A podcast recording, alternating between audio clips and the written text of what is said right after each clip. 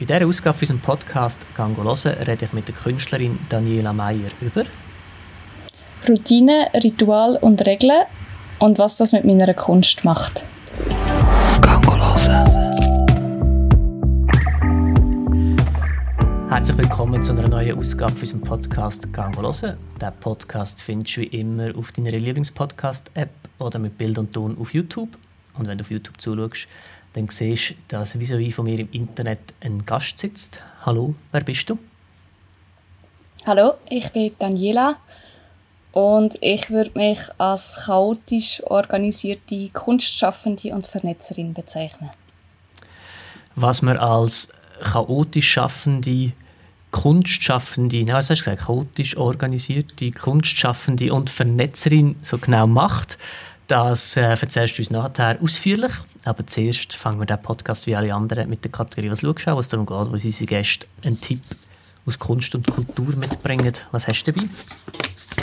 Ich habe dabei zwei weiße, weise Bücher. Und zwar ist das eine von Robert Gwistek. Äh, der ist auch bekannt als Captain Peng, äh, Musiker und Schauspieler. Ähm, und sein Debüt, sein Debütroman heißt Der unsichtbare Apfel. Der ist 2015 erschienen.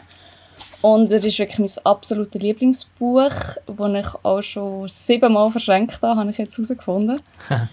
ähm, ja, und es geht so um die Hinterfragung von der Existenz in diesem Buch. Kannst du noch ein bisschen mehr erzählen? Das ist jetzt sehr vage. Ja, es, äh, der Haupt Prokado, Prokado, Hauptfigur heißt Igor und der ist hochintelligent und hochkompliziert. Mhm. Und der tut sich ähm, in einer sauber gestellten Challenge setzen, st stellen, wo er äh, 100 Tage in Dunkelheit verbringt. Und während diesen 100 Tagen äh, ja, Vision Quest eine Art, gerät die Situation immer mehr aus dem Ruder. Äh, ja, so, er, er verheddert sich so in seinem Gedankenkarussell und es gibt mega schöne Metaphern und Wortspiele und so auch philosophische Auswüchse. Ähm, zum Beispiel äh, ist, sind einfach 15 Seiten voll, wo nur ein Buchstaben ist. Und zwar der Buchstabe K. Ein gross, ein klein, schön gelayoutet. Aber einfach über mehrere Seiten hinweg nur das. Also es sind wirklich so Sprachgebilde, die der Robert Gwistek hier schafft in diesem Buch. Mhm. Kannst du sagen, wie das äh, Buch heißt? Der unsichtbare Apfel. Mhm. Und die Form ist sehr ausschlaggebend von dem. Ähm, was mir auch mega schön dunkt, sind so die Metaphern, die er macht. Also eine, die ich müssen notieren, das ist die, die schlecht gelaunte Objekte wie die Haarbürste seiner Mutter.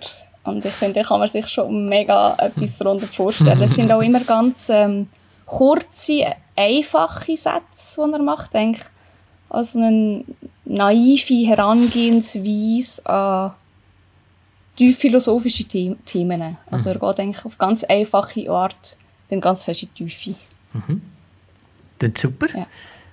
Ja. 2015 hast du rausgekommen, du hast gesagt, es ist sein Debütbuch, heisst, er hat noch ja. andere geschrieben oder ist das bis jetzt? Nein, er hat leider noch kein weiteres okay. rausgebracht. Also was er halt sonst macht, ist Songs schreiben mhm. und das finde ich auch recht spannend. Ich kenne seine Songs recht gut, die von mhm. Captain Peng. Und manchmal entdeckt man plötzlich ein Fragment aus einem Song in seinem Text. Mhm. Und dann denke ich so, ah, der Satz kenne ich, der ist doch aus dem und dem Song. So ein Wiedererkennungswert auch. Ist es auch ein Recyclingwerk in dem Fall? Ja, oder vielleicht noch ein ähm, weiter Ausdehnen von diesen mhm. halt eher kurzen Songs, die er hat. Dass er das mal in einem Buch können noch weiter verfolgen die Gedanken. Wenn wir jetzt schon von Captain Peng geredet haben, kannst du vielleicht noch kurz erklären, was Captain Peng, was das genau für Musik ist? Er ist ein deutscher Musiker, Rapper, obwohl ich mich mal mit einem guten Freund unterhalten, der sich recht gut auskennt mit der deutschen Rap-Szene. Und er ist, glaube ich, nicht wirklich anerkannt als Rapper. Und ich habe dann so gefragt, ja, warum? Und die Argumentation war dann, gewesen, weil seine Texte zu intelligent sind, was ich finde, was enorm für ihn spricht. Okay. Voll schön. Und da ist noch ein zweites Buch in der Hand. Ja, genau, da habe ich noch ein zweites Buch. Ähm, ich habe das eigentlich gar nicht mehr so präsent. Ich weiß nicht, man kann den Titel lesen. Für mein kreatives Pensum gehe ich unter die Dusche, mhm. ist der Titel. Ist von Mason Curry. Ich kenne jetzt ihn nicht weiter. Ich glaube, er beschäftigt sich recht fest mit Ritual und äh, ja, so Alltags... Ähm, sagt man, Habits, die man hat. Mhm. Und ich habe das Buch geschenkt bekommen von einer Freundin. Äh, und es sind so ganz, ganz kurze Geschichten drin, wo einfach verschiedene Künstler und dann ihre Rituale ganz kurz beschrieben werden. Meistens so über ein, zwei Seiten. Mhm. Und ja, mich denke das mega spannend, weil ich werde jetzt heute auch ein bisschen über das reden, über so Ritual und ähm, Vorgehensweisen, die man hat, gerade auch in der Kunst. Mhm.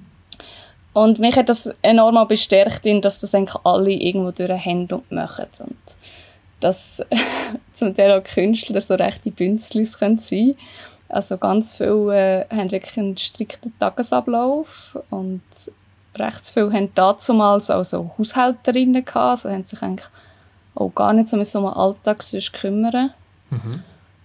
Ja, äh, ich könnte noch über einen erzählen, den Andy Warhol. Äh, der, mit dem habe ich mich auch sehr in meinem Studium befasst. Und der tut zum Beispiel ganz viele Sachen, die er geschenkt bekommt und die er sammelt, die er findet, die er selber herstellt, in sogenannte Time Capsules. Das sind ähm, Kisten, die alle immer das gleiche Format haben. Und die füllt er mit all dem Plunder und tut sie nachher in sein Archiv schicken, wo die nachher verwahrt werden. Und das ist jetzt ähm, natürlich ein riesen Archiv, mit dem sich Kunsthäuser umschlagen müssen. Mhm. Und auch so ein die Fragestellung, ja, ist das jetzt Kunst und wie geht man mit dem um? Es ist einfach eigentlich ein Zeitzeugnis, das er verwahrt hat. Mhm. Ja. Machst du das auch? Ja, wenn ich äh, die Mittel hätte, um mir ein Archiv leisten und ich das kann schicken, würde ich das auch machen. Ich mache das auch einfach im Kleineren. Inwiefern denn? Ähm, ich tue ganz viele verschiedene Sachen sammeln. Äh, zum Beispiel tue ich meine Kontaktlinsen sammeln oder alle Etiketten von den Kleidern, wo die Wäschehinweise drauf stehen. oder ich muss jetzt gerade noch umschauen, was sammle ich alles. Ähm, alle meine Notizen, die ich mir mache, die tue ich alle archivieren. Und ja, also ich tue nicht alles, alles sammeln. Es gibt so Leute, die haben das Gefühl, ja, Daniela, du sammelst ja alles, willst du das auch noch haben? Und dann finde ich so, nein, das mhm. wollte ich nicht. Ich habe schon so ein, ja, Kriterien für meine Sammlungen, aber es sind auch so eine Art ähm, Time Capsules, die ich mache, oder Zeitzeugnis von, von meinem Alltag oder von unserer Gesellschaft, die ich hier verwahre. Und aus welchem Grund sammelst du ähm, deine Kontaktlinsen? Das ist jetzt etwas Weil Spezielles. Ja, ich so ähm, also ich kann jetzt nicht bei allem begründen, ich sammle es wegen dem und dem, aber bei den Kontaktlinsen würde ich jetzt sagen, weil sie in der Zeit, in ich sie trage, so enorm wichtig sind für mich und weil es ihnen vielleicht einfach auch nicht würdig oder mir nicht würdig erscheint, sie nachher dann einfach fortzurühren. Mhm. Und ich sammle sie in so einem Reagenzgläschen und ja, ich finde, sie sind einfach auch schön da drin. Sie sind mhm. dann so getrocknet und wenn man es schüttelt, macht es schöne Geräusche. Und es ist so ein Ritual, das ich dann immer mache, wenn ich die Kontaktlinse muss wechseln muss, dass ich die dort trockne und nachher dort drinnen verwahre. Und machst du die auch aus dem äh, Hintergrund, ähm, dass das vielleicht dann irgendwann in einer Art und Weise in, für etwas kannst brauchen oder ist das einfach ein reines Ritual an und für sich, wo wo dir Spaß macht daran? Es ist beides. Also ich habe schon den Gedanken, irgendwann mache ich mal etwas damit, wahrscheinlich. Aber es ist jetzt nicht so, dass ich von Anfang an weiss, das und das wollte ich damit machen, sondern ganz oft, wenn ich etwas sammle, äh, mache ich es einfach aus einer aus einem Drang oder aus einer inneren Notwendigkeit heraus, ohne dass ich aber genauer weiß warum. Und mhm. dann passiert es oft, dass dann plötzlich etwas daraus entsteht. Lustig. Ähm, zum Wohl übrigens. Und, ähm, zum Wohl. Daniela, für die, die jetzt nicht auf YouTube zuschauen, hat sich ein Bier aufgemacht. Ein alkoholfreies ah, Lula-Bier, ja. Genau. Ähm, das mit Alkohol kommt dann nachher. Gut. Ja, du hast gesagt, du wolltest heute gerne über Rituale reden. Mhm. Ähm, was sind denn deine Rituale? Abgesehen von dem, wo wir jetzt gerade darüber geredet haben, aber hast du noch andere Rituale, die dir extrem wichtig sind in deinem Alltag? Ja, ja ich habe noch andere, die mir recht wichtig geworden sind auch. Also eins ist sicher mein Morgen. Ich esse eigentlich immer zum Morgen, also unter der Woche, wenn ich, nach, wenn ich nachher aus dem Haus gehe. Und ohne das wäre der Start wie nicht, ja, würde sich nicht richtig anfühlen. Und dann habe ich mir jetzt in den letzten zwei Monaten angeeignet, jeden Tag zu meditieren. Und das ist inzwischen auch zu einem Ritual geworden. Ich habe mal gehört, dass wenn man etwas 28 Mal macht, dass man sich dann eigentlich, dass es sich zu einem Verhaltensmuster entwickelt hat. Und das ist also das Ziel von den 28 Mal innerhalb von was? Ich glaube, das spielt gar nicht so eine Rolle, sondern einfach, dass man sich dann, also ja, wenn man es jetzt über 28 Jahre macht, also ja, aber dann ist es ja wahrscheinlich nicht, das ist ja kein Verhaltensmuster mehr. ja, aber einfach, wenn man das innerhalb von kurzer Zeit macht, mhm. dann äh, kann man sich das so abspeichern. Ja, das Meditieren, das ist äh, jetzt gerade so ein starker Inhalt geworden von, von meinem Alltag. Und im, ich würde sagen, im September oder Oktober habe ich angefangen, dreimal in der Woche zu baden. Draussen, im See oder in der Rüss. Und das ist halt so eine so einem Wochenritual geworden, dass ich das einfach dreimal in der Woche mache. Mhm. Und dann habe ich auch seit ähm, Aus welchem Antrieb hast du das gemacht? Sorry. Was ist all der Antrieb für so ein Ritual? Ist es auch, du stehst am Morgen auf und denkst, hey, ab jetzt also, könnte ich einfach regelmäßig sehen und dann machst du das? Oder wie ist denn das? Ich glaube, dort ist eine Bewunderung für Leute, die das schon machen und ich habe einfach gedacht, ich kann das auch, ich will das auch. Also ich habe das vor ein paar Jahren mal gemacht, einfach immer am Montag und das hat sich dann eben so ein bisschen versandet und hat dann also eine Unzufriedenheit zurückgelassen. Und ja, jetzt Jetzt wird es langsam langweilig, weil es so schönes Wetter ist. bislang habe ich es wirklich als eine tolle Herausforderung gefunden, der ich mich auch stellen mhm. Aber es ist wirklich auch so ein sich selber herausfordern und mit der Zeit bin ich dort wie auch fast ein bisschen süchtig geworden. Also das Gefühl, das man nachher hat, wenn man aus dem Wasser kommt. Wie ist das? Das kann man das nicht... Ähm, sehr belebend. Also da kann man den Kaffee gerade vergessen. Es ist wirklich viel effektiver. Ähm, und es, ich glaube, es tut mehr als nur beleben. Ich glaube, es macht auch ganz viel im Kopf, in der Psyche. Es tut wahrscheinlich Glückshormone ausschütten. Und das, das wirkt auch lange noch nach, wenn ich das gemacht habe. Also es hat schon Momente gegeben, die wirklich mega heavy waren, wo ich nachher kaum noch die Schuhe binden konnte weil es einfach so kalt war, was, dort, was zeitweise minus 10 Grad war. Hat es wirklich Überwindung gebraucht, aber es hat umso stolzer gemacht, wenn man es dann geschafft hat. Mhm. Mhm. Hast du noch andere Rituale? Ja, das letzte, was ich noch gerne erzählen möchte, ist äh, auch eines, das ich beziehlich gestartet habe, wie das Baden.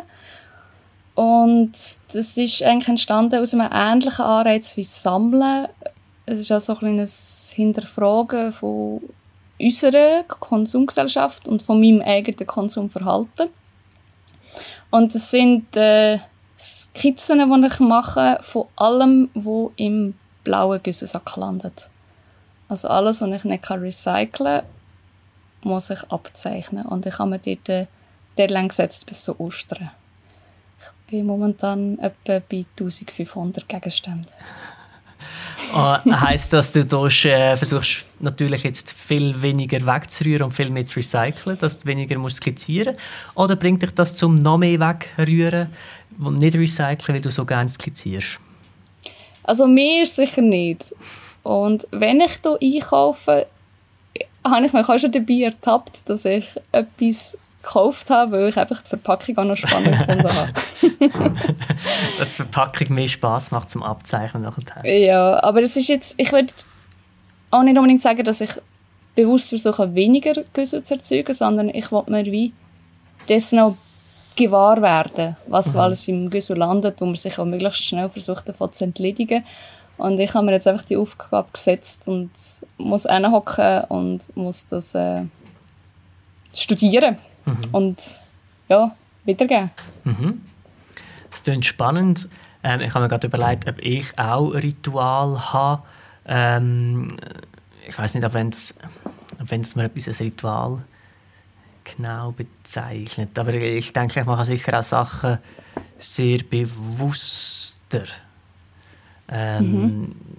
Wir haben jetzt das Atelier seit, seit ja, jetzt auch schon seit etwa einem Jahr hinten im Verkehrshaus und ich, ich spaziere sehr gerne, entweder heim oder ins Atelier selber.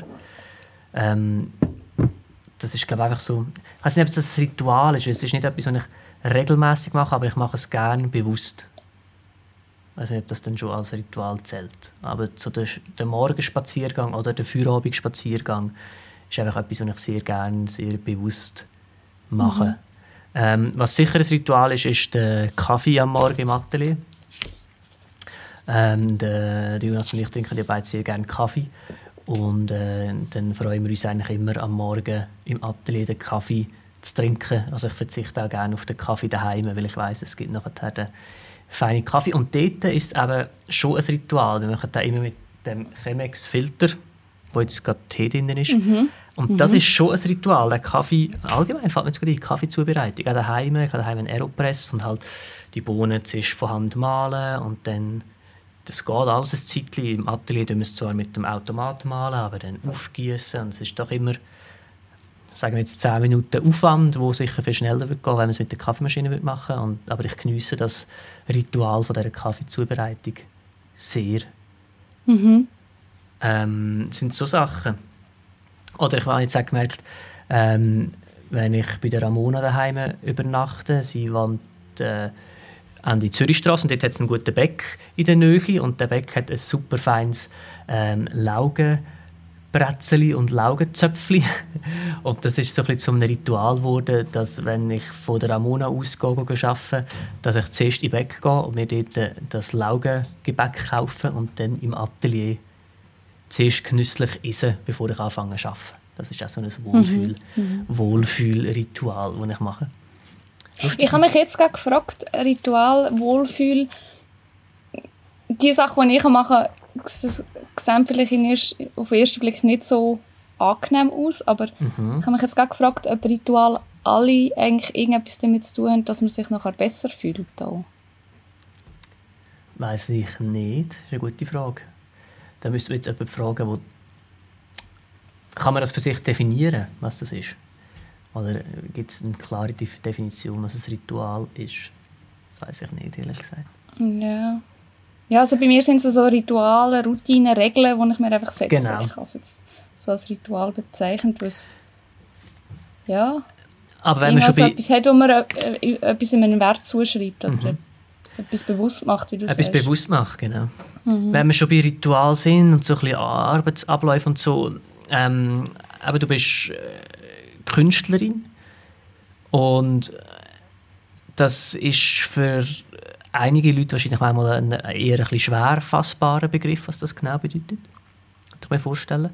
Ähm, mir, mir persönlich ist es auch nicht ganz genau klar, was du eigentlich machst.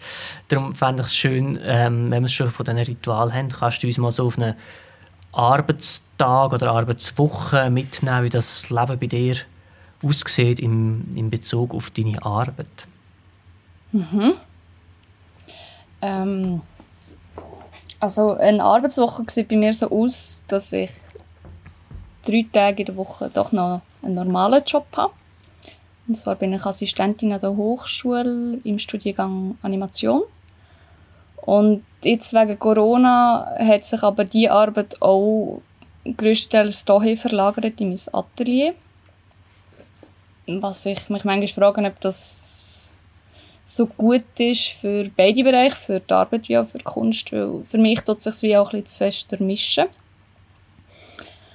Und nebst diesen fixen Arbeitstagen, wo man irgendwo dann auch eine, ja, eine Struktur schon Ende der Woche, verbringe ich die restliche Zeit recht viel auch hier in meinem Atelier und arbeite an meinen eigenen Projekten.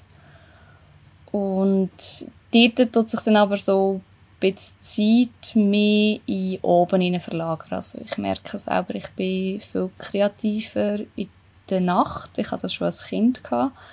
Und dadurch entstehen dann auch oftmals so Nachtschichten. Also es hat auch schon gegeben, dass ich dann erst wieder rauskomme, wenn es schon hell wird. Mhm.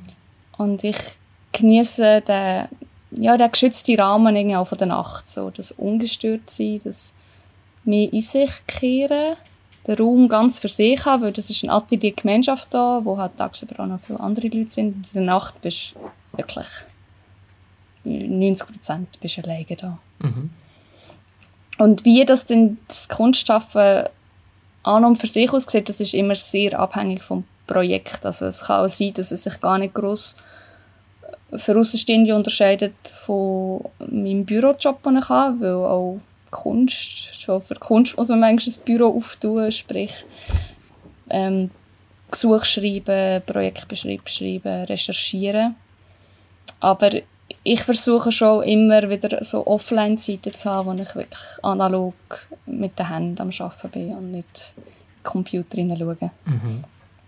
Und dort äh, kann es auch ganz breit sein. Also ich, ich, ich werde dann oft gefragt, ja, du machst Kunst, du Bilder malen. Und das ist glaube ich einfach so das stereotype Bild, das man hat von Kunstschaffenden, die Bilder malen.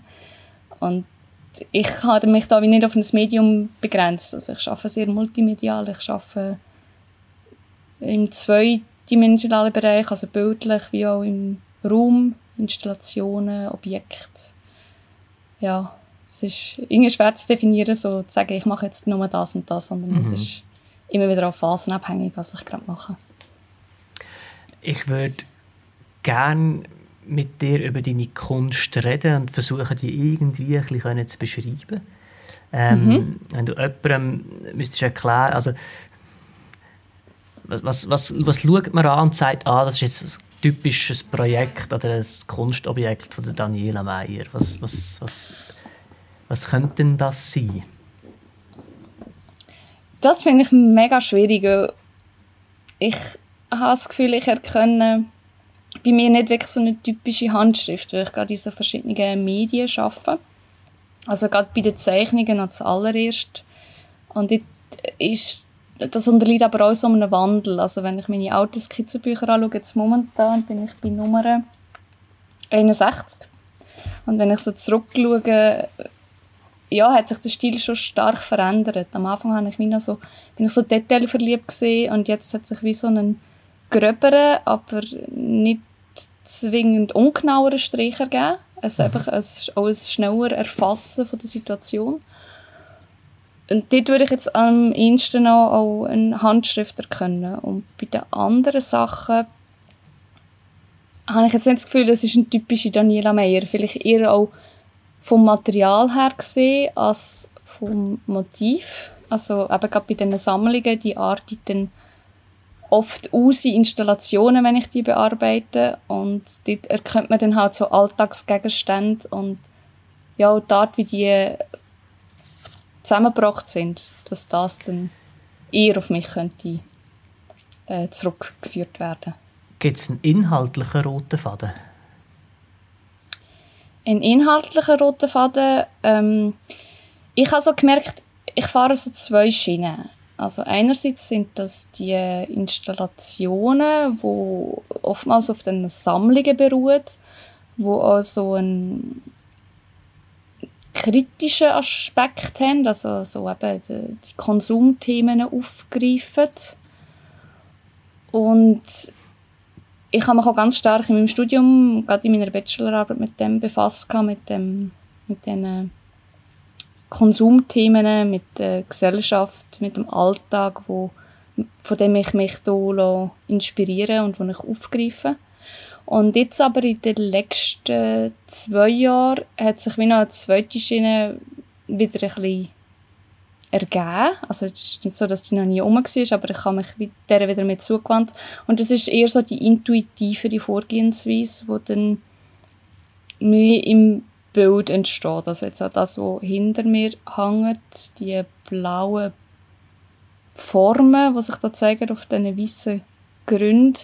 Das ist jetzt eher eine intuitivere Vorgehensweise, wo, wo Bilder generiert werden. Das heißt, du hockst an, nimmst einen Pinsel in die Hand, oder mit was ist das gemacht? Das, sind, äh, das ist eigentlich auch eine Sammlung, das ist eine Postkartensammlung, die ich aber nicht selber erarbeitet habe, sondern die habe ich fixfertig gekauft im Brockenhaus. Das sind so Postkarten, meistens aus den 50er Jahren, die zum Teil hinterher sogar noch beschrieben waren. Hm. Und ich habe denen einfach den blauen Himmel ausgeschnitten. Und dort habe ich mir auch wieder so eine Art äh, eine Regel gesetzt. Ich, ich tue mir mega gerne so Grenzen und Regeln setzen in meinem Arbeiten, weil ich merke einfach, ich kann ja alles machen und das überfordert mich und ich muss mir wie selber auch so äh, ein bisschen einen Rahmen geben, um mich dann wirklich kreativ entfalten mhm. Und da habe ich mir jetzt einfach die Regel gesetzt, dass ich den Himmel möglichst genau mit dem Japanmesser ausschneide und die Form nachher nicht mehr verändern und mit diesen Formen hier neue Bilder generieren. Und inwiefern ist denn das jetzt intuitiv? Also du sagst ja, also intuitiv so, hatte ich mir jetzt so vorgestellt, du hockst hin, weißt eigentlich nicht genau, was passiert und dann machst du mal und dann passiert etwas dabei. Ähm, ja, aber wenn du jetzt aber sagst, du hast dir so Regeln gemacht, dann ist, ist das ja dann nicht einfach nur so aus dem Ding aus entstanden. Also da ist ja doch dann wahrscheinlich irgendeine Planung oder etwas Kleines dahinter ja. sein. Ja, also das ist jetzt eigentlich so eine Arbeit, wo eine Schnittstelle ist zwischen intuitiv und eben sich Regeln setzen.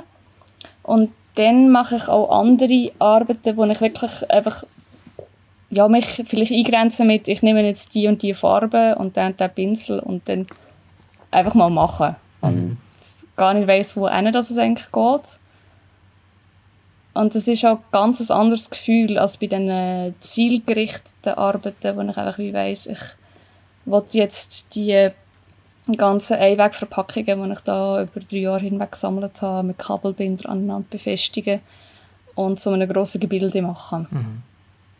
Und ich einfach äh, das Ziel habe und, und auf das hinschaffen. Vielleicht ist es einfacher für die Leute, um deine Kunst ein besser zu verstehen oder sich vorstellen, was es genau ist, wenn du anhand von konkreten Projekten erklärst mhm. und aufzeigst, wie denn so ein Kunstprojekt könnte aussehen von dir. Mhm. Ja. Also ich würde gerne schnell den Bildschirm teilen. Er ist wieder deaktiviert. Auch das haben wir, das, auch das Problem. So, jetzt sollte es möglich sein. Mhm, ja. So, also als erstes gebe ich gerne noch so einen Einblick in die zielgerichteten Arbeiten, wo ich installative Sach äh, Werke gemacht habe mit meinen Sammlungen. Und das ist zum Beispiel das da. Das heißt ähm, 556, weil das sind 556 Kassenbelege, also Konsumfall fetter Schinken 556, hm. wo ich äh, im Neubad, die meisten erkennen es wahrscheinlich, die von Luzern sind, von dem Sprungturm oben runter, äh, wie eine Art Wasserfall gestaltet habe mit Kassenbeleg. Und unten dran, wo es auf den Blättchen auftreffen, sind sie nachher also es sind so acht Bahnen, gewesen, Kassenbeläge, die ich längs aneinander genäht habe mit den Nähmaschinen. Und dort, wo sie dann auftreffen auf den Blättchen, lösen sie sich wieder auflösen in die acht Stränge und ich habe sie dann ab dort mit dem Glätteisen bearbeitet, weil die Kassenbeläge sind Thermopapier. Und dann sind sie eigentlich dort, wo sie dann auf den Blättchen auf treffen schwarz und das, was oben dran hängt, sind die weißen Kassenbelege, die einfach schwarz bedruckt sind, also die recht weiß scheinen von der, von der Distanz. Und das war eben in so einer Gruppenausstellung im Neubad, wo Vetter Schinken heisst. Und ein Jahr darauf habe ich dort dann wieder mitgemacht mit dieser Arbeit. Das ist äh, Einweg, heisst die Arbeit. Und das ist alles aus Einweg, Einweg ähm, Verpackungen, also zum Beispiel äh, der Hartplastik, wo der Salat drin ist, oder der Hummus, oder einfach sonstige Sachen, wo dann härter durchsichtige Plastik eingepackt sind. Und dort habe ich den angebohrt, ähm, in heißem Wasser gewaschen, sodass er sich leicht verformt hat und dann mit Kabelbinder aneinander gemacht. Und das ganze sogenannte Geschwür, wie es dann meine Freunde bezeichnet haben, ähm, auf dem ehemaligen Wasserpegel auf dieser Höhe im Neubad im Pool gehängt. Und ich äh, habe jetzt sogar meine Freundin erwähnt, weil ich das Ding ja müssen transportieren und äh, ich habe dann einfach ein paar Freunde gefragt, so hey, helfen ihr mir, so ein Plastikobjekt zu tragen und in den Bus reinzubringen? Und dann haben wir das wirklich mit dem einer Bus von meinem Atelier der Teigi in Kriens ins Neubad äh, getragen und dort äh, wieder ausgeladen. Und ich habe es recht spannend gefunden, also die Reaktion der anderen Leute, die im Bus innen sind, zu beobachten. Also die meisten Leute haben es gekonnt ignoriert, haben aktiv weggeschaut. Und ich habe mich dann so ein bisschen gefragt, ja, schauen jetzt so alle so aktiv weg, weil sich alle dessen bewusst sind, dass sie selber auch so produzieren? Oder haben sie es einfach sehr unschön gefunden, was wir da mit uns mitschleppen? Also es ist wie nicht auf Interesse gestoßen, sondern eher auf Ablehnung. Und so die Reaktionen, die dann die Arbeiten hervorrufen, finde ich auch immer sehr spannend. Was ist die Intention, wenn wir jetzt gerade schnell bei diesen zwei ähm, Arbeiten bleiben? Ähm, ich nehme an, du hast ja irgendeine Message, die du willst. Also, das ist jetzt eine Unterstellung vielleicht, aber ich gehe davon aus, du hast irgendeine Message, wo du, wo du willst, dass das, dass das vielleicht etwas auslöst beim Betrachter, bei der Betrachterin. Äh, oder du äh, hast vielleicht wirklich tatsächlich irgendeine Message für so ein Objekt parat, wo du sagst, das ist eigentlich das, was ich damit aussagen will. Wie, wie kannst du das erklären? Ja, also der Auslöser, warum dass ich mich mit dem von Anfang beschäftige, jetzt bei diesen zwei Fällen, ist eigentlich, dass ich mich darüber aufrege. Also jetzt bei den Kassenkritiken, dass man immer so einen riesigen Fötzel bekommt für irgendetwas, für einen Artikel, den man kauft.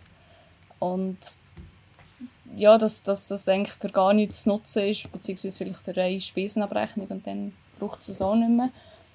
Und einfach so das Problem, was es für mich eigentlich darstellt. Und jetzt natürlich bei dem Hartplastik noch viel mehr, dass, dass man eigentlich etwas, wo so langlebig ist, einfach für eine Mahlzeit oder für ein Produkt, das man konsumiert, äh, hergestellt wird und man es nachher wieder fortschmeißt.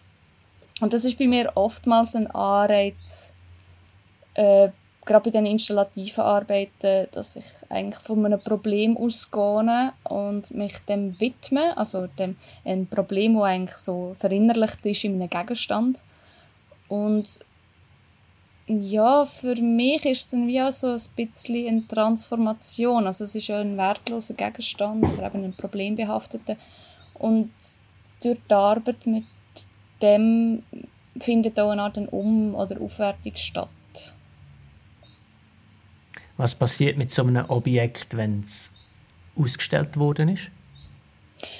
Äh, also jetzt Kassenkritiker, die habe ich immer noch aufgerollt. Die brauchen zum Glück auch nicht so viel Platz. Und äh, das, äh, die, die, Plastikinstallation jetzt hier mit diesen vielen Einweggebinden, äh, die habe ich dann wieder zurückgezügelt mit meinen geliebten Freunden. und wir haben sie bei mir im Atelier in ein Regal hineingestopft, sprichwörtlich wo ich extra für das gebaut habe. Und ich habe immer so gedacht, ich mache dann noch etwas damit. Also, meine Idee wäre eigentlich gewesen, das noch in Bewegung zu setzen, weil wo wir das Ding gedreht haben, hat es mega schöne Geräusche gemacht und habe mich jetzt immer so gereizt, dass das irgendwie so eine Wellenbewegung dem noch zu verleihen.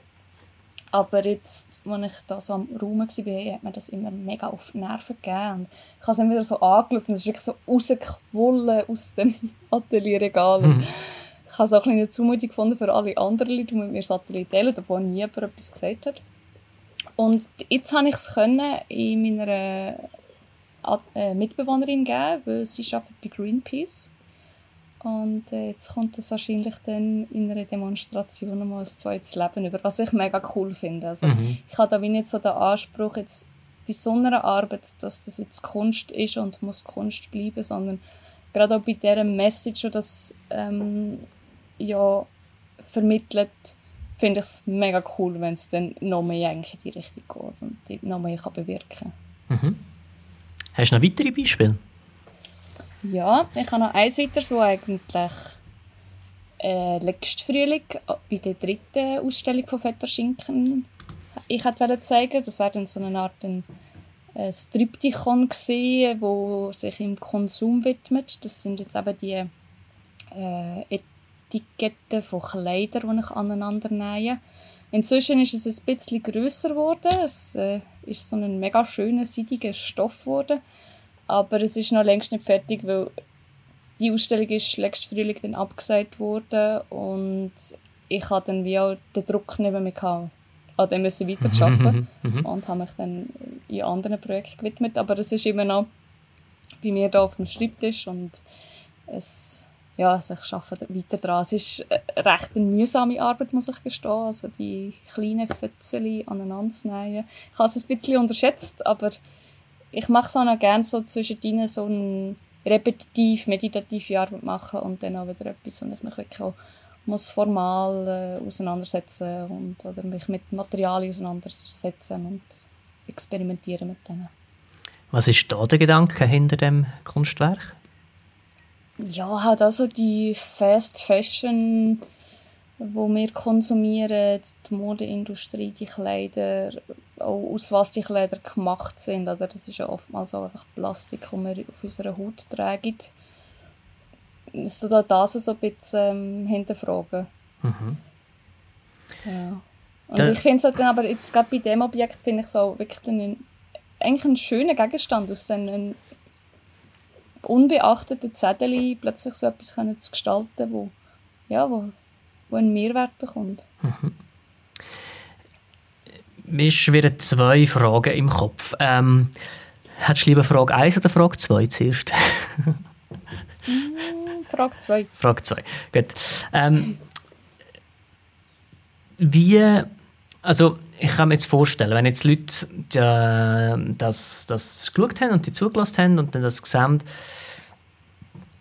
dann hat man ja so, oder haben viele Leute wahrscheinlich so ein Verständnis der Vorstellung von Kunst, dass das ist. Und vielen äh, Leuten schwirrt dann wahrscheinlich etwas Schönes ähm, im Kopf vor, wo ich äh, kann sammeln kann, wo ich für teures Geld kaufen und daheim ausstellen und die Leute kommen dann zu Besuch und sagen, wow, mega schön. So, hat oftmals ein bisschen den, den Aspekt wahrscheinlich für viele Leute. Also mhm. etwas, ähm, etwas Beschönigendes.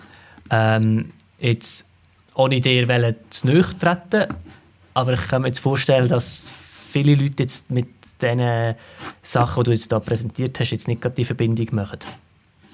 Ja, auf jeden Fall. Also da ist äh, gerade bei Leuten, die nicht so aus der Kunstszene kommen oder sich mit der befassen, recht viel Irritation um. Und, Und meine Frage wäre jetzt eben das, gewesen, ja. wie definiert sich denn Kunst?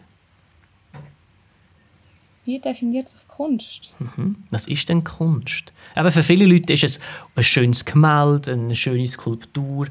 Ähm, ich denke, das ist wahrscheinlich nicht unbedingt das, was du jetzt bewirken mit diesen drei Objekten, die du jetzt präsentiert hast, oder? Ja, also meine Kunst, die äh, würde ich sagen, tut sehr oft auch so hinterfragen oder alt tägliches Aufgreifen und Umwerten. Das ist für mich auch Kunst. Aber ich verstehe schon, auch wenn die Leute einen ästhetischen Anspruch haben an Kunst und es einfach gefallen, es sollte schön sein, es sollte in die Wohnung passen, dekorativ sein. Also für mich haben beide Daseinsformen von dieser Kunst, die kritische, vielleicht nicht so bequeme Kunst, genauso eine Berechtigung wie die, die einfach gefällig ist und schön ist. Mhm. Aber, aber du hast ja ein Studium gemacht. Mhm. Ähm, ist im Rahmen von deinem Studiengang irgendwann mal eine Definition von Kunst gefallen? Oder kann man äh, ein bisschen salopp gesagt dann relativ vieles als Kunst bezeichnen? Aber selbst dann muss man wahrscheinlich irgendeine Art eine Definition haben, dass man sagt, das ist jetzt Kunst. Ja, es gibt also verschiedene ähm, Herangehensweisen. Also einerseits ist ja Kunst entstanden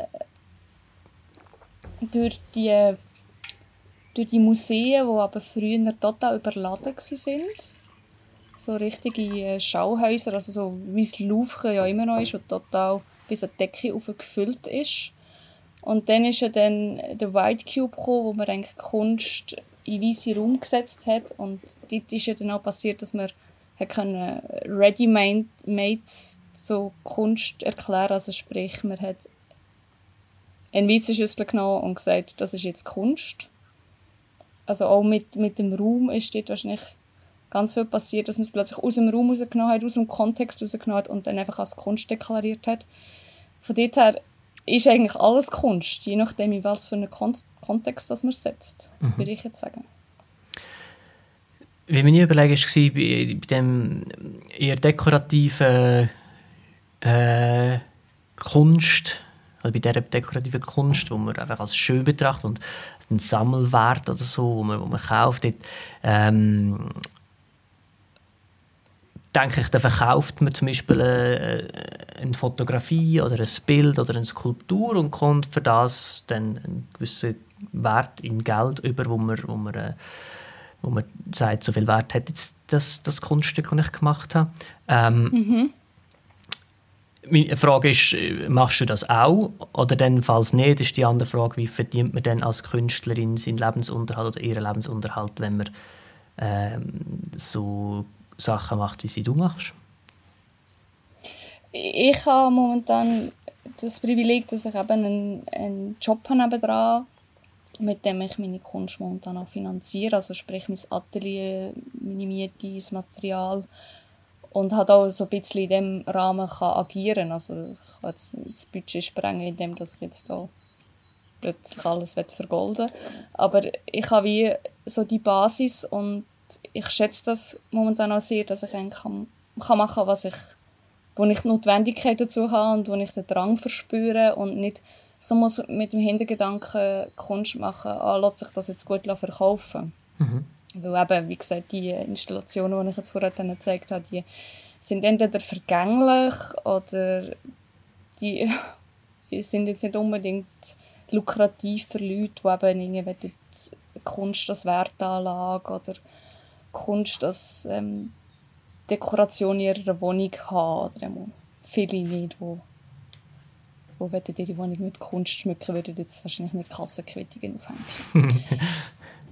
Und dort äh, ist jetzt mein Energieaustausch vielleicht nicht unbedingt finanziell, dass ich dafür Geld bekomme, sondern eher eine Art von Genugtuung, dass ich das machen kann.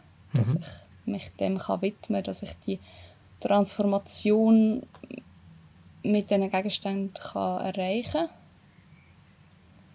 Aber das heisst jetzt nicht, dass ich jetzt nicht Wettkunst verkaufe. Also jetzt gerade die Werke hinter mir, würde ich jetzt sagen, die eignen sich wahrscheinlich sehr gut auch so zum Verkaufen, gerade weil man also einzelne Serien daraus ziehen kann, wo man vielleicht findet, jemand will sich jetzt vier, fünf von denen in die Wohnung hängen. Also ich ich bin da wie so auf zwei Schienen unterwegs und ja, ich hinterfrage dann manchmal also, ist das jetzt widersprüchlich, was ich mache, dass ich jetzt einerseits eben so gesellschaftskonsumkritische Werke kreiere und dann halt auch wieder Sättige, wo ich dann halt mir auch wieder muss äh, Papier kaufen und einen Leimstift. Und, mhm.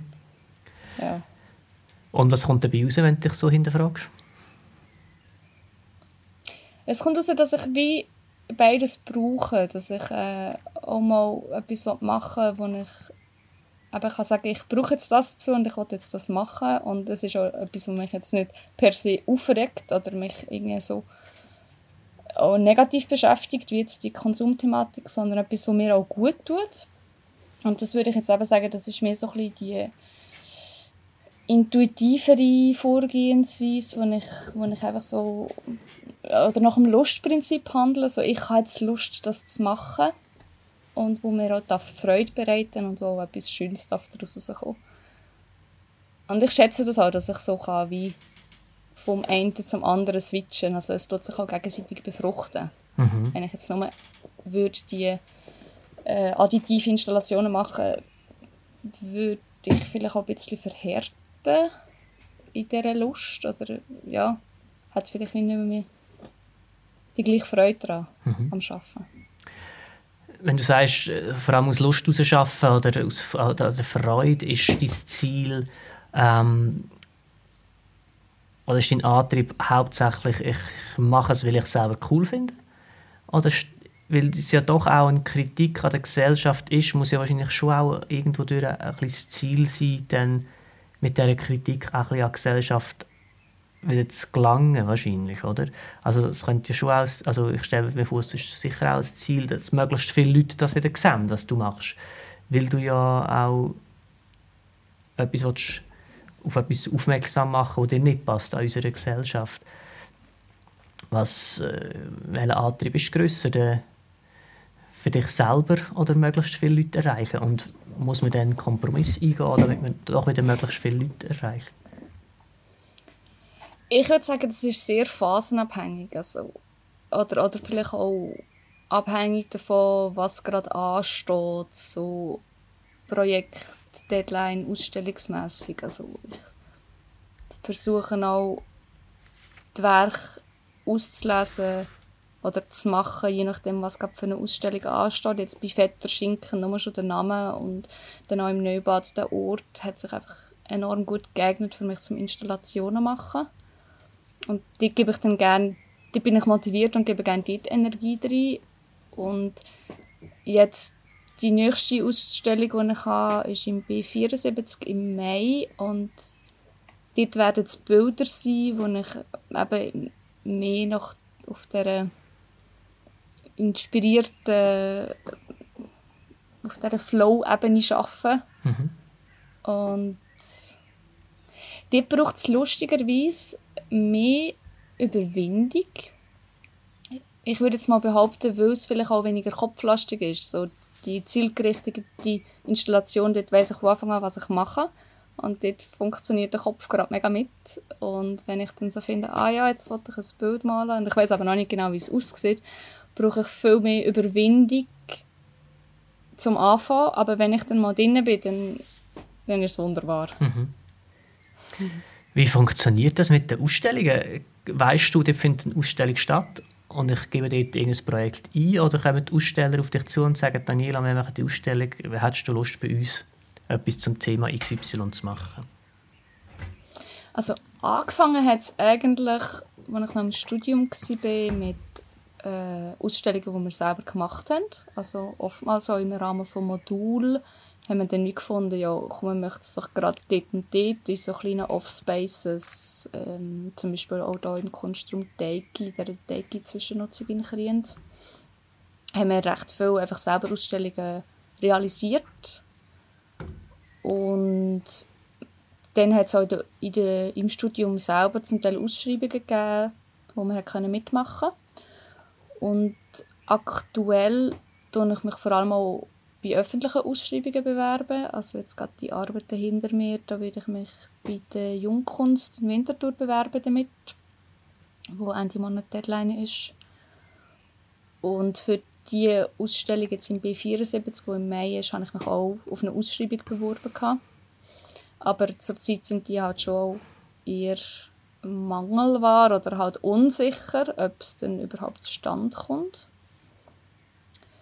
Und es hat schon sehr wenige Mal gegeben, wo ich auch angefragt wurde, ob ich nicht mitmachen Aber es, ich merke so, schon, also die Welt wartet nicht auf uns Künstler, sondern Künstler müssen schon auch selber aktiv werden und aus, aus, aus ihrem Elf Elfenbeinturm raustreten und, und sich die Gelegenheiten packen. Du bist kürzlich aber ein bisschen in der Lokalpresse gewesen, äh, weil du von der Stadt Kriens einen Kulturförderpreis bekommen hast. Habe ich das richtig mhm. erzählt? Äh, Kannst du noch erzählen, wie es zu dem gekommen ist und was das genau bedeutet? Mhm. Also dazu kam ist es auch über eine Ausschreibung. Die Stadt Kriens hat das ausgeschrieben gehabt. Man hat sich bewerben für diesen Preis. Und ich habe mich dort beworben und ich bin ehrlich gesagt gar nicht ganz draus gekommen. Es ist immer alternierend. Einmal ist es ein Kulturpreis und einmal ist ein Kunstpreis, den Kriens bislang äh, verleiht hat.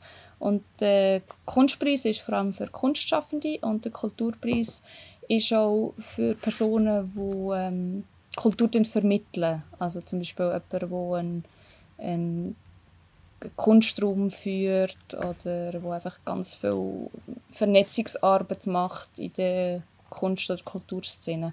Und ich habe nicht genau gewusst, welches das jetzt das Jahr ist und habe mich einfach habe für beides argumentiert, weil ich habe in der Zwischennutzung in der Teigi das letzte halbe Jahr den Kunstraum geführt und habe dort recht viele Ausstellungen mit auf die Beine gestellt und habe dann kurz darauf aber die Ateliergemeinschaft hier in der neuen Teigi mitbegründet und aber nebenan mache ich selber Kunst. Also da habe ich mit beidem argumentiert und es hat sich dann aber herausgestellt, dass es der Kunstpreis ist, der ausgeschrieben ist und dann bin ich für den äh, auserwählt worden, ja.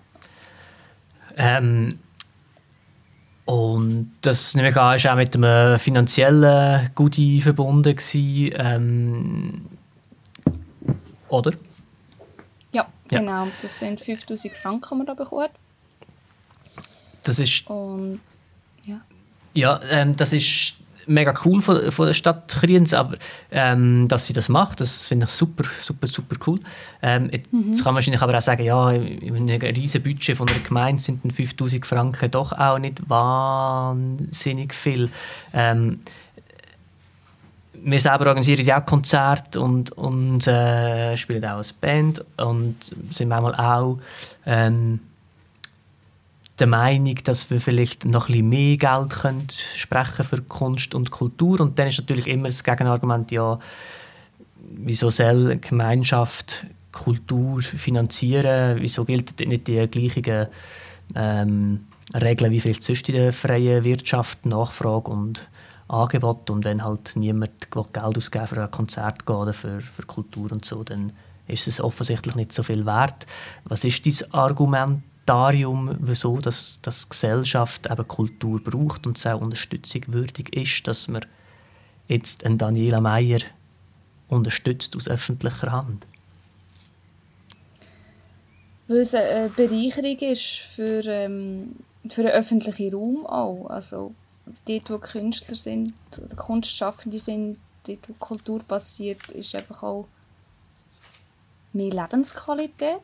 Also ich habe das gemerkt in dieser Zwischennutzung, jetzt in der Teigi, wie auch jetzt in dieser Siedlung, wo einfach für den ganzen Ort, für die ganze Stadt Kriens äh, eine Bereicherung ist.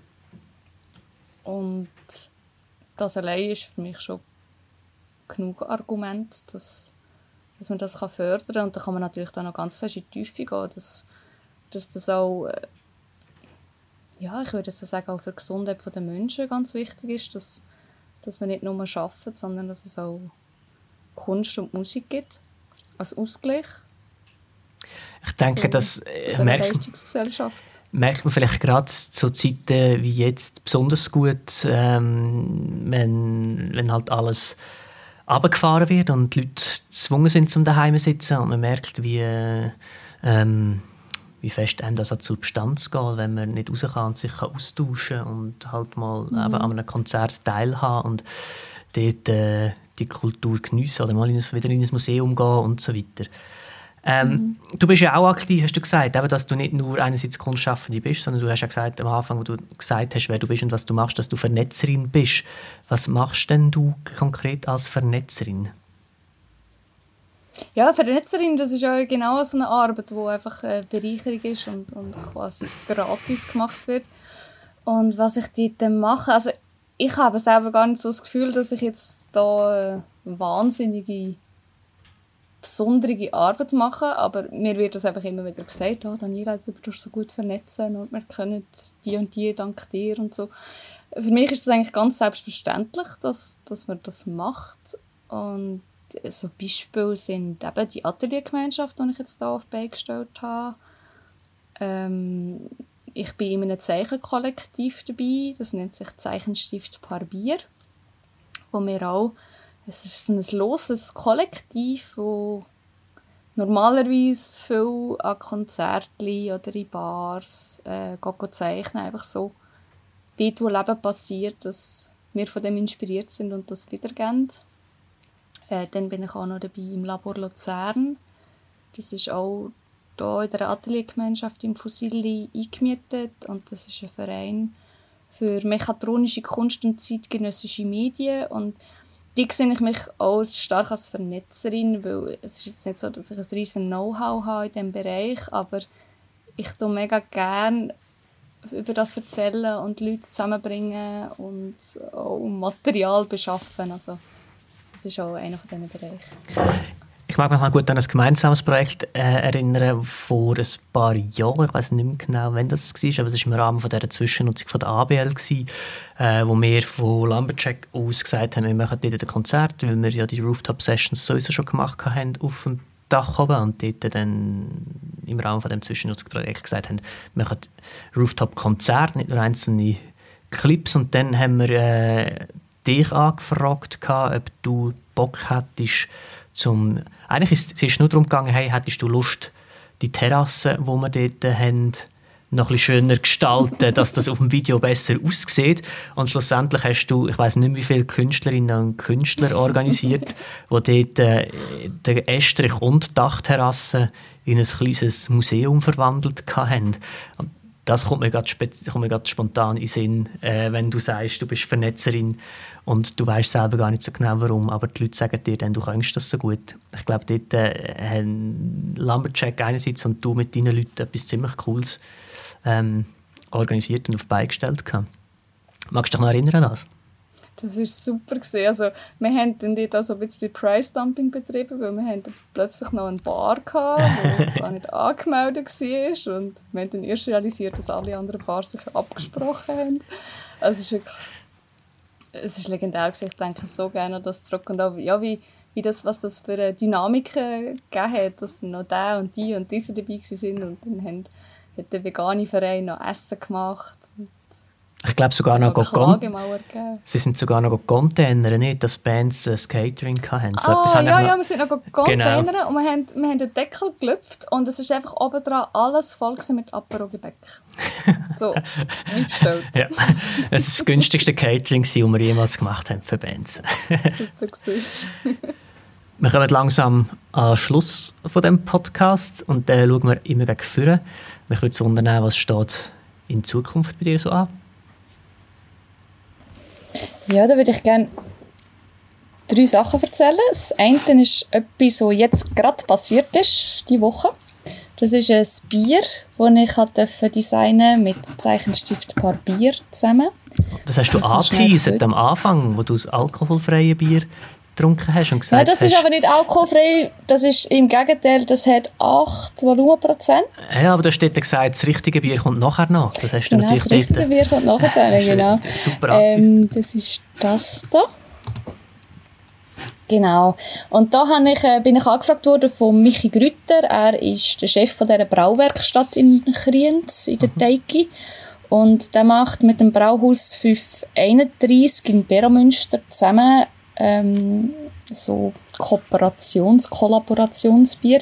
Und das ist jetzt eins mit Hopfen aus Neuseeland und es ist ein Roggen IPA.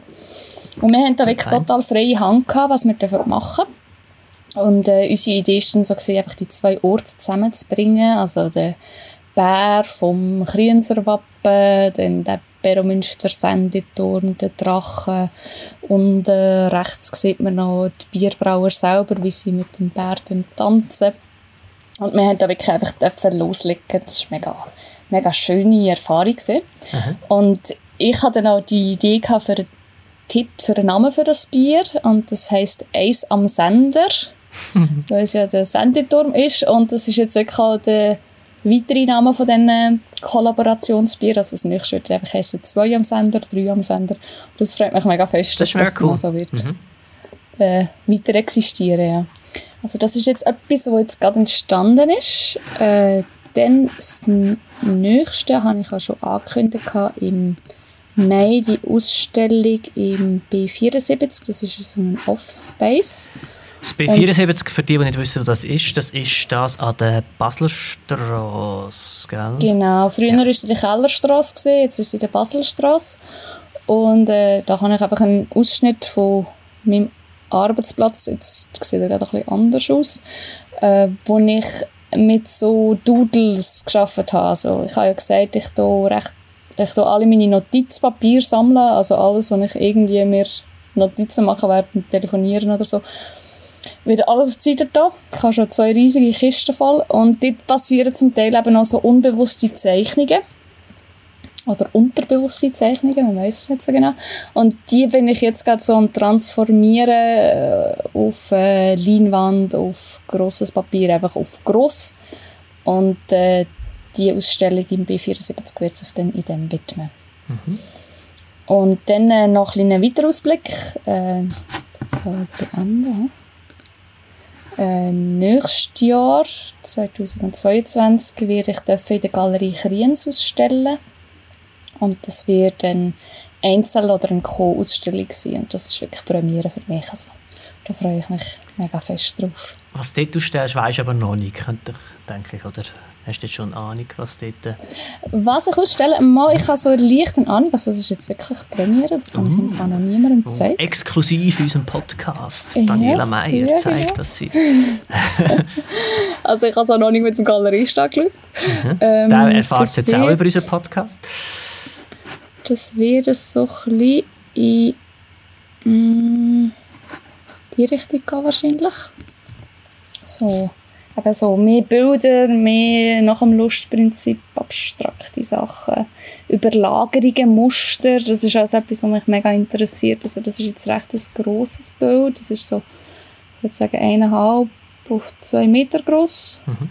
Und äh, das finde ich mega spannend, dann vielleicht auch so verschiedene Muster dann vor Ort nochmal Überlagerungen zu machen. Sehr ja, cool. und da bin ich schon mega fest am Brüten drüber. Und ich finde es so schön, dass man auch so viel Vorlaufzeit hat und man nicht so einen Stress Das klingt sehr schön. Wobei du am Anfang noch gesagt hast, dass du alle ein einen Rahmen für deine Kreativität brauchst. Und das ist du, so, ja. Kann ich mir vorstellen, wenn du zu viel Zeit hast, dass dann vielleicht auch gar nicht so viel passiert, oder? Ja, aber da tue ich mir einfach selber einfach so Challenges setzen, wie jetzt mit dem Güsselzeichnen. Ich könnte mir vorstellen, dass wenn jetzt nicht Corona wäre, dass so etwas gar nicht passiert wäre. Da habe ich sonst auch noch schnell einen Einblick um da noch visuelle Inputs zu geben. Mhm. Habe ich mir schon die ich versuche das zu übersetzen für all die, die nur hören. Äh, Daniela hat jetzt da ihren Bildschirm wieder freigegeben und zeigt uns direkt aus Lightroom raus, oder Bridge, was ist das? Ähm, ähm, du kannst vielleicht schnell, selber schnell erklären, was man da sieht. du bist schockiert. Nicht schockiert, aber visuell überfordert. Ja, äh, das sind jetzt eben die Zeichnungen von diesen Sachen, die ich in Güsse rühre. Und für mich sind das wirklich auch einfach so, das ist das Festhalten von der Zeit, wo wir jetzt gerade drin stecken. Also man sieht es, es hat recht viele also Masken dabei, die ja, vor einem Jahr noch nicht der Fall gewesen wäre, dass man so mhm. etwas würde ich so schmeißen oder immer nicht in dem Ausmaß wie jetzt. Und ja, ich finde es recht spannend, wenn ich auch jetzt die Zeichnung wieder anschaue. Ich weiß recht oft noch, was ich dort gemacht habe. Also die Tagebücher sind für mich auch äh, die, die Skizzenbücher sind für mich auch Tagebücher. Mhm. Ich, ich muss eigentlich das Bild nochmal anschauen und ich bin wieder in dem Moment. Und das, das ist für mich mega schön, das auch können, so zurückzureisen in der Zeit und in in meiner Biografie. Sehr schön. Ähm, wenn jetzt Zuhörerinnen und Zuschauer Interesse, Interesse gefunden haben an dem, was du machst und würden gerne äh, updated bleiben, wie, wie findet man dich, wo findet man dich, wie folgt man dir am besten? Kannst du noch schnell die Werbetrommel schlagen? Ja, ich, ähm, am besten findet man mich eigentlich über meine Webseite. Die heißt daniela.ist. Und dort hat man dann auch noch alle weiterführenden Links auf Instagram. Man kann mich dort auch kontaktieren über ein Formular. Also ich finde nach wie vor auch, wenn wir da mega coole Social Media Plattformen haben, äh, die Webseite ist für mich immer noch das Bewerten, wo man wo wahrscheinlich ewig wird existieren im Vergleich zu allem anderen. Genau. Und mhm. ja, alles andere kommt und geht, aber die Webseite, die genau. bleibt. Sehr ja. schön. Ähm, Daniela, danke vielmals für deine Zeit und die Einblicke in dein Schaffen und in deine Gedanken und in deine Ritual. Es hat äh, viel Spaß gemacht, mit dir zu plaudern und dich wieder mal zu sehen. Ähm, ich hoffe, es war auch für dich angenehm. Gewesen. Ja, ich bin recht aufgeregt, aber das war eine schöne Erfahrung. Danke vielmals für die Einladung. Sehr gerne. Danke auch allen, die bis dahin zugelassen und zugeschaut haben. Geht bitte Daniela vorbeischauen. Und es würde uns natürlich freuen, wenn ihr dann nächste Woche auch wieder bei unserem Podcast vorbeischauen Bis dann allen eine gute Zeit. Habt es gut, habt Sorge und ciao zusammen. Ciao. Hören.